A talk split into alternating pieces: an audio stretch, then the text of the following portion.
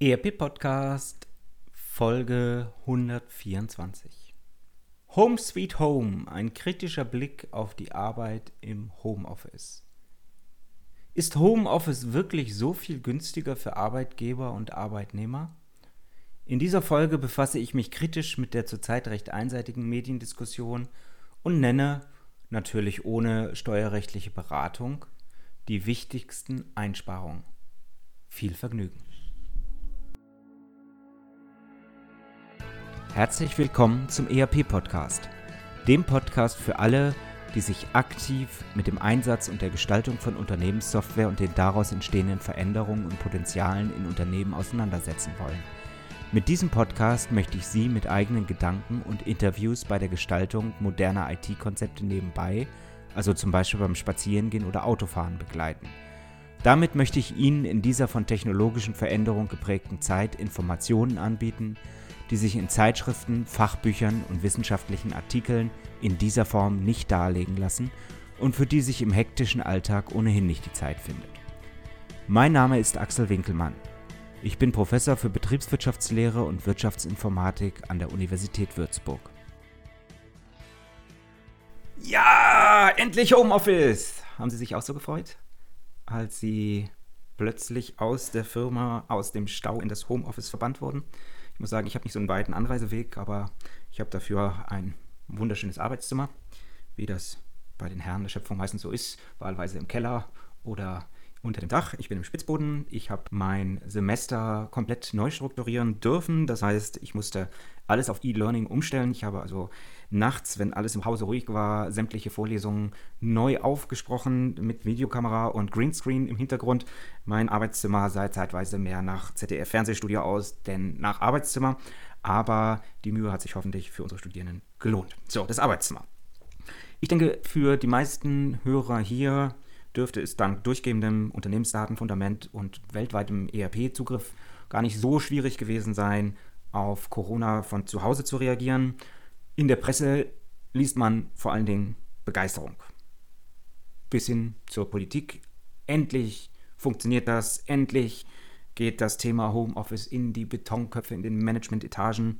Sogar eine gesetzliche Verankerung wurde überlegt. Jetzt überlege ich gerade, ob es im Präteritum ist oder vielleicht in irgendwelchen politischen Instanzen noch im Präsens. Wir werden sehen. Ich kenne mindestens einen Geschäftsführer in meinem Umkreis, der für seine dreistellige Mannschaft auf nur noch 300 Quadratmeter Fläche hofft und sich ausmalt, dass alle von zu Hause arbeiten. Klar, die Vorteile liegen ja auch irgendwo auf der Hand. Von zu Hause ohne Störung, das bedeutet konzentriertes Arbeiten, gute Erreichbarkeit und vor allen Dingen keine Anfahrtswege und vermeintlich geringere Bürokosten. Das Thema kommt natürlich auch immer wieder in der Presse hoch. Ja, warum will ich das Thema? Sie hören es so ein bisschen, ich bin so ein bisschen kritisch. Vielleicht liegt es daran, dass ich ein tolles Team habe, mit dem ich gerne zusammenarbeite. Ich freue mich immer, ins Büro gehen zu können.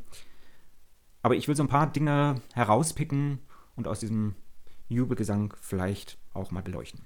Zunächst mal das Rechtliche hinter dem Homeoffice.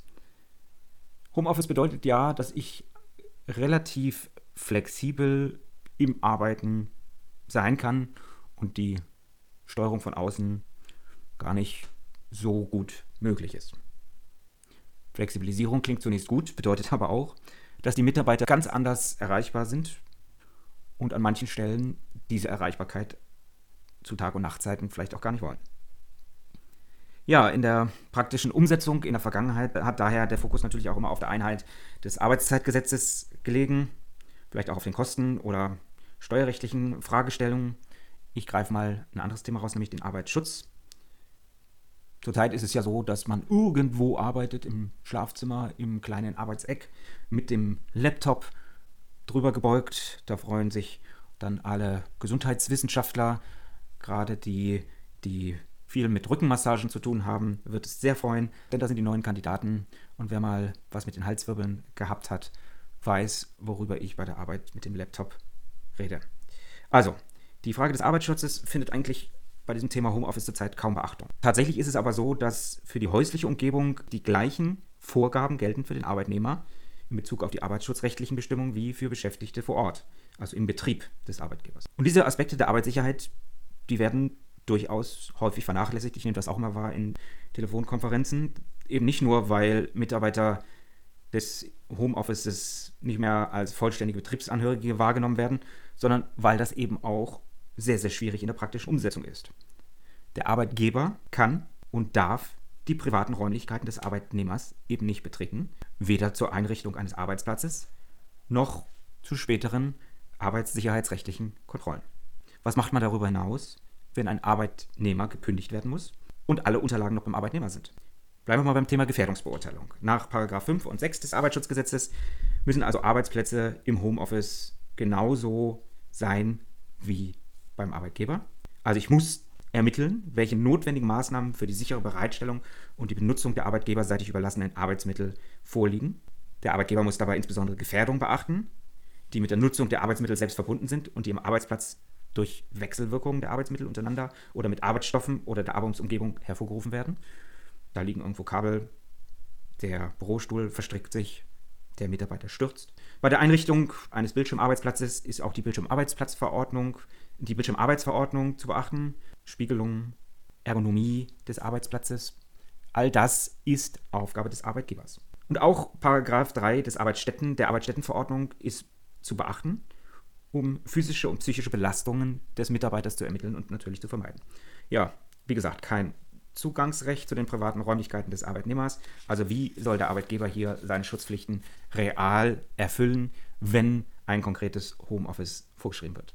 Jetzt können wir natürlich arbeitsvertraglich oder in irgendeiner Betriebsvereinbarung festlegen, dass der Arbeitnehmer sein Büro nach bestimmten Vorgaben einzurichten hat. Also er muss gegebenenfalls bestimmte Einrichtungsgegenstände, die ihm der Arbeitgeber zur Verfügung stellt, nutzen. Aber mal ganz ehrlich, wollen Sie zu Hause in Ihren schönen Wänden die starren, grauen Möbel, die Sie aus dem Büro kennen, tatsächlich aufstellen? Welcher Arbeitnehmer möchte das ansonsten nach seinem eigenen Geschmack eingerichtete Arbeitszimmer mit Einzelmobiliar des Arbeitgebers verschandeln? Und dann wechselt er vielleicht auch nochmal den Arbeitgeber. Wie will der Arbeitgeber überhaupt kontrollieren, dass die Einrichtungsgegenstände tatsächlich genutzt werden? Und wie will ich denn dann noch vermeiden, dass die Arbeitnehmer vielleicht doch lieber vom Sofa oder vom Esstisch direkt nach dem Müsli anfangen zu arbeiten? Da können wir wahrscheinlich nur auf das Arbeitsschutzgesetz, 1516, die normierte Mitwirkungspflicht des Arbeitnehmers verweisen. Die sind nach 15 verpflichtet, nach ihren Möglichkeiten sowie gemäß der Unterweisung und Weisung des Arbeitsgebers für ihre Sicherheit und Gesundheit bei der Arbeit Sorge zu tragen. Die festgestellte unmittelbare erhebliche Gefahr für die Sicherheit und für die Gesundheit muss dem Arbeitgeber nach 16 Arbeitsschutzgesetz unverzüglich gemeldet werden. Doch Leider darf sich der Arbeitgeber auch das nicht so leicht machen, denn er muss dem Arbeitnehmer detailliert die Sicherheit und Gesundheitsschutz bei der Arbeit nachweisen und ihn permanent unterweisen. Er tut also gut daran, Kontrollpflicht anzubieten, eine Begehung, eine Bewertung anzubieten und stetige Nachfragen entsprechend zu dokumentieren. Auch der Betriebsrat hat übrigens ein Wort mitzureden im Rahmen der gesetzlichen Vorschriften oder der Unfallverhütungsvorschriften. Also auch eine Gefährdungsbeurteilung nach dem Arbeitsschutzgesetz ist entsprechend mitbestimmungspflichtig durch den Betriebsrat. Sie ahnen schon, warum das Thema Arbeitsschutz vor Corona nicht ganz so einfach genommen wurde. So, aber das ist nur ein Punkt, das Rechtliche. Es gibt noch viele weitere rechtliche Aspekte, die es natürlich auch zu beleuchten gäbe. Ich bleibe jetzt mal dabei, ich will noch auf was anderes hinaus. Ich gehe nämlich mal auf die Kosten. Denn der zweite Jubelpunkt, den wir immer wieder haben bei Homeoffice, ist ja, dass man so viele Quadratmeter äh, und Kosten einspart. Schauen wir das mal an. Also der Idealfall wäre ja, der Mitarbeiter arbeitet nur noch von zu Hause, remote, keine wirkliche Bindung Freundschaft, kollegiale Freundschaft mit den Mitarbeitern, mit den Kollegen außerhalb von eng getakteten Videocalls. Wie hoch ist wohl für einen Mitarbeiter, der auf diese Art und Weise im Homeoffice landet, die Abwerbungswahrscheinlichkeit zu einem Mitarbeiter, der in eine soziale Bürostruktur eingebunden ist, der mit seinen Kollegen den Geburtstag feiert, der mit seinen Kollegen auch mal ein Feierabendbier trinkt und so weiter und so fort. Wie sieht es denn aus mit der Wartung der Hardware des Mitarbeiters, der vielleicht 50 Kilometer von der Firma aus wohnt. Und was passiert, wenn die private Infrastruktur, die nun nicht redundant ist, dann auch mal ausfällt? Bei mir war es zum Beispiel so, dass ich ja, 24 Stunden lang keinen Internetzugang hatte. Ich habe also durchaus einige Stunden gebraucht, um den Fehler zu suchen. Wer zahlt denn das? Ist jeder Mitarbeiter auch wirklich in der Lage, diese eigene Infrastruktur selber wieder ans Laufen zu bringen? Klar, ich bin Wirtschaftsinformatiker, kein Problem. Aber was macht die Dame oder der Herr aus der Buchhaltung zum Beispiel, der vielleicht, die vielleicht nicht ganz so affin ist mit Computertechnologie und Telekommunikationsinfrastruktur. Ja, dann müssen wir natürlich dem Mitarbeiter die entsprechende Ausstattung stellen, denn wenn das sein einziger Arbeitsplatz ist, dann müssen wir ihm entsprechend auch alles zur Verfügung stellen. Alles zur Verfügung stellen heißt nicht nur einen Schreibtisch, sondern vielleicht auch einen Drucker oder Kopierer, während wir im Büro für 10 Leute oder 20 Leute einen Drucker oder Kopierer stellen müssen. Ja, und für mich der wichtigste Punkt ist eigentlich das Thema Innovation. Wenn ich zu Hause arbeite und ich bin relativ ungestört, dann ist es für mich überhaupt kein Problem, schnell, effizient, effektiv zu arbeiten. Ich kann wunderbar abarbeiten. Für Arbeiten, die so funktionieren, perfekt. Was passiert jetzt aber, wenn ich neue Ideen generieren will, wenn ich neue Geschäftsmodelle entwickeln will, wenn ich eine neue Marketingstrategie entwickeln will, wenn ich eigentlich den Austausch mit den Kollegen suche? Bei uns am Lehrstuhl ist es immer der kurze Schnack in der Kaffeeküche oder das Feierabendbier, unser Forschungsbier, wo einfach viele, viele Ideen gesponnen werden, Dinge erwähnt werden, die bei anderen wieder dazu führen, dass neue Dinge erzählt werden, die dann zu neuen Ideen, neuen Innovationen führen und uns als Gruppe in der Forschung unglaublich weiterbringen. Dieser Ideenaustausch, der ist doch nur möglich, wenn wir auch die Möglichkeit haben, uns zu begegnen. Das lässt sich sehr, sehr schwer steuern und das lässt sich wahrscheinlich nicht auf Knopfdruck um 14 Uhr in einer Videokonferenz generieren. Für mich einer der wesentlichen Gründe, warum ich glaube, dass Homeoffice als alleinige Arbeitsform, wie gesagt, bei operativen Tätigkeiten gut funktionieren kann, bei kreativen Tätigkeiten vermutlich sehr, sehr schwierig ist. Also wenn ich alleine eine Webseite gestalte und ein schönes Logo designe, kann ich das auch alles gut. Aber wenn ich neue Geschäftsmodelle entwickeln will, wenn ich darüber nachdenken will, wie ich meinen Prozess noch schlanker bekomme, wenn ich darüber nachdenken will, wie die IT in Zukunft mit den Marketing Promotions am besten zusammenarbeitet, ich glaube, dann tut es Not, dass man sich da auch zum Ideenaustausch trifft. Ja, das Thema Ablenkung ist natürlich ein Riesenvorteil, es sei denn, ich bin permanent von Videocalls umgeben.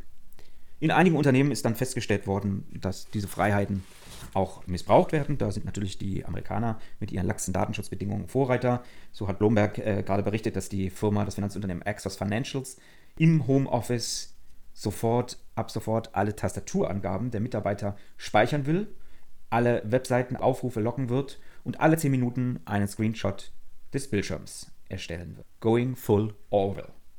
Da gibt es sogar Firmen, die haben sich darauf spezialisiert, um, sag mal, nicht den Teufel herauszuholen, aber um zu wissen, über was wir hier eigentlich reden. Firmen wie Active, Track und TerraMind, deren Verkaufszahlen sich entsprechend erhöht haben in der Corona-Krise. Wird in Deutschland sicherlich sehr, sehr schwierig mit dem Datenschutzgesetz, aber wir könnten natürlich hingehen und als Firma sagen, okay, äh, liebe Mitarbeiter, innerhalb der Kernarbeitszeit seid ihr bitte jederzeit per Videocall erreichbar. Ja, und diese jederzeitige Erreichbarkeit macht natürlich das, was wir eigentlich haben wollen, nämlich die vollständige Konzentration auf die Arbeitszeit Aufgaben Schritt weit, ein Schritt weit wieder zunichte. Also wir sehen, unabhängig von den Bürokosten, die man einspart, um den Mitarbeiter nicht vor Ort zu haben, gibt es doch eine Reihe von Kosten, Abwerbungskosten, weil keine Bindung da ist, Wartung, Stellung von Hard- und Software, Entfall von Innovationen etc. pp. Jetzt könnte man sagen, okay, ähm, der Mitarbeiter soll drei Tage von zu Hause arbeiten können, damit er die weiten Fahrtstrecken nicht hat und parallel haben wir dann eben Kernarbeitstage in der Firma. Das heißt natürlich, dass ich Kosten, höhere Kosten für entsprechende Doppelstrukturen habe. Klar, ich kann natürlich sagen, der Mitarbeiter kommt Montag, der andere Dienstag, äh, die können sich dann den Arbeitsplatz teilen oder ich mache die Arbeitsplätze, weil sie ja nicht mehr die ganze Woche da sind, mache ich kleiner oder ich mache ein äh, Office-Sharing oder oder oder. Aber trotzdem werde ich nicht umhin kommen, eine gewisse Grundauslastung, eine gewisse Grundgröße des Büros zu haben. Und natürlich bedingt das auch ein Treffen aller Mitarbeiter von Zeit zu Zeit. Also ich gebe zu, gerade in der IT-Branche arbeiten viele Firmen auf diese Art und Weise. Aber es gibt eben Tage, wo wirklich alle Mitarbeiter in der Firma sein müssen. Und ob ich dann wirklich, wenn die auch dann noch arbeiten sollen in der Firma, durch die benötigten Schreibtische und durch die benötigten Quadratmeter im Peak wirklich Kosten gespart habe, das muss sich sicherlich jeder selber ausrechnen. Ja, also das ist das Thema Kosten. Ich bin mir aus dem Bauchgefühl heraus und aus dem, was wir gerade selber als Bürogebäude entwickeln, nicht ganz so sicher, dass man, auch rein rechtlich gesprochen, wirklich so viel an Bürofläche, an Bürokosten einsparen kann, zumindest wenn man parallele Strukturen mit Arbeitsplatz vor Ort, also zu Hause und in der Firma erreichen will. Gehen wir noch auf den dritten Punkt ein, das ist das Thema Steuern. Das ist natürlich das, was den Arbeitnehmer besonders interessiert, denn schließlich muss er jetzt ein Arbeitszimmer vorhalten und ein Arbeitszimmer sind natürlich für ihn privat Quadratmeter, die ihn Geld kosten. Jetzt könnte er sagen, okay, alleiniges Arbeitszimmer, Hauptmittelpunkt der gesamten beruflichen Tätigkeit. Es gibt keinen anderen Arbeitsplatz dann könnte er in den Werbungskosten die vollständigen anteiligen Kosten ansetzen. Falls es doch noch einen zweiten Arbeitsplatz geben sollte, den er ein, zweimal die Woche äh, anfährt, dann kann er zumindest bis zu 1250 Euro im Jahr an beruflichen Werbungskosten für das Arbeitszimmer ansetzen. Das bedeutet aber auch, dass der Arbeitnehmer ein komplettes Arbeitszimmer vorhält und nicht einfach nur eine Arbeitsecke, zum Beispiel im Schlafzimmer oder im Gästezimmer zwischen der Schallplattensammlung, dem Hundekorb und dem Bügelbrett. Also das funktioniert natürlich dann nicht. Ja, jetzt könnte man ja auf die Idee kommen, die laufenden Kosten, die ich im Homeoffice habe, Miete, Strom, anteilig, Reinigungskosten und so weiter, die könnte mir mein Arbeitsgeber bitteschön auch erstatten, denn schließlich hätte ich die im Büro auch. Kann er auch machen. Aber das Ganze ist eben regelmäßig nicht steuer- und beitragsfrei. Das heißt, es erhöht letztendlich den Arbeitslohn und führt natürlich zu der höheren Progression, obwohl es eigentlich nur Kosten sind, die Sie letztendlich haben. Wie schön, wenn Sie diese Kosten für das Arbeitszimmer ansetzen können. Blöd, wenn nicht. Ja, und bei den Arbeitsmitteln selber, angefangen beim Schreibtisch, Laptop, Drucker und so weiter, die führen nicht zu steuerpflichtigen geldwerten Vorteilen, es sei denn, sie werden an den Mitarbeiter übereignet. Wenn also die Ausstattung dem Arbeitnehmer gehört, werden pauschale Vergütungen zum steuer- und beitragspflichtigen Lohn hinzugerechnet. So, jetzt ist es natürlich irgendwo blöd. Ich stelle mir gerade vor, ich habe da irgendwie 2000 Euro, mit dem ich ein Arbeitszimmer ausstatte als Arbeitgeber. Der Arbeitnehmer wohnt 80 Kilometer entfernt. Ja, und in, nach zwei Jahren kündigt der Arbeitnehmer erfahrungsgemäß oder nach vier Jahren oder was auch immer im Durchschnitt. Da müsste ich ja die ganzen Arbeitsmittel wieder bei ihm abholen. Und wenn ich mir die Kosten ausrechne, würde ich sagen, ist es wahrscheinlich leichter, das dem Arbeitnehmer einfach zu übereignen. Was aber dazu führt, dass das entsprechend versteuert werden muss. Ja, und dann gibt es natürlich noch die private Infrastruktur in Form von Internet- und Telefonanschluss. Wie gesagt, das Problem Nicht-Redundanz habe ich eben schon erwähnt. Das Problem auf dem Dorf gibt es keine vernünftige Internetanbindung, habe ich entsprechend noch nicht erwähnt. Aber nehmen wir mal an, die ist gut. Ich kann natürlich was zuschießen, aber auch das ist grundsätzlich steuerpflichtiger Arbeitslohn. Bisschen vereinfacht kann man das mit 25% pauschaliert versteuern. Aber auch da beteiligt sich Vaterstaat wieder daran, daraus einen entsprechenden Anteil des Gehalts zu machen. Gute Nachrichten für alle Dienstwagen. Normal ist ja die 1% Versteuerung. Das heißt, wenn ich einen Dienstwagen habe, der 40.000 Euro kostet, 1% pro Monat wird auf mein Gehalt draufgeschlagen und entsprechend mit versteuert. Das sieht natürlich toll aus, weil das Gehalt sich um 400 Euro erhöht. Aber letztendlich ist das nicht cash-wirksam, sondern ich habe tatsächlich 400 Euro pro Monat zu versteuern. Wenn das jetzt eine ausschließliche Tätigkeit von zu Hause ist, wie es beispielsweise vielleicht bei Teilzeitkräften oder so sein kann, dann war es das. Dann habe ich außer diesem 1% nichts weiter zu versteuern. Wenn ich aber zum Beispiel dauerhaft ins Büro fahre oder aber auch nur zwei Tage die Woche ins Büro fahre, dann gilt zusätzlich die 0,03%-Regel für Fahrten zur ersten Arbeitsstätte. Das heißt, pro gefahrenem Entfernungskilometer zu dieser Arbeitsstätte, das ist das Büro, müssen 0,03% des Listenpreises des Wagens zusätzlich versteuert werden. In unserem Fall 40.000 Euro Listenpreis. Das heißt, bei 50 Entfernungskilometer sind es nochmal lockere 600 Euro pro Monat, die zusätzlich zu versteuern sind. Mahlzeit. Jetzt ist der Vorteil allerdings, da ich ja nicht jeden Tag fahre, kann ich entsprechend auch eine Einzelbewertung pro Arbeitstag vornehmen und nicht mit 0,03% rechnen, sondern mit 0,002% pro Arbeitstag den Entfernungskilometer berechnen. Das lohnt sich immer, wenn es weniger als 15 Arbeitstage im Monat bzw. 180 Arbeitstage im Jahr sind, die ich dann zur ersten Arbeitsstätte fahre. Also da vielleicht ein kleiner Vorteil. Aber Sie sehen, es gibt eine ganze Reihe von Nachteilen. Eventuell Vorteile sehe ich bei Teilzeitkräften, bei Kindererziehung, wobei natürlich das Thema sehr stark auch kollidiert mit Fragestellungen, wie gehe ich mit Ablenkung um. Ansonsten, wenn Sie mich fragen, ich freue mich in der Nach-Corona-Zeit wieder auf mein vollbesetztes Büro. Ich habe aber auch ein tolles Team und einen kurzen Anreiseweg. Ein kleiner Tipp zum Schluss. Alle zwei Tage im Homeoffice die Jogginghose ausziehen um mal zu gucken, ob die Jeans noch passt. In diesem Sinne, keep connected. Herzlichst, Ihr Axel Winkelmann. Ihnen hat der ERP-Podcast gefallen und Sie konnten wertvolle Erkenntnisse gewinnen? Dann würde ich mich über eine Bewertung auf iTunes freuen, damit auch andere von diesem Podcast erfahren können. Eine Anleitung für die Bewertung finden Sie auf www.erp-podcast.de. Dort finden Sie auch weitere Hinweise, Links und Aktualisierungen zu dieser Folge. Das war der ERP-Podcast für alle, die sich aktiv mit dem Einsatz und der Gestaltung von Unternehmenssoftware und den daraus entstehenden Veränderungen und Potenzialen in Unternehmen, losgelöst von Fachzeitschriften, Büchern und wissenschaftlichen Veröffentlichungen, zum Beispiel beim Spazierengehen oder Autofahren, auseinandersetzen wollen. Mein Name ist Axel Winkelmann. Ich bin Professor für Betriebswirtschaftslehre und Wirtschaftsinformatik an der Universität Würzburg.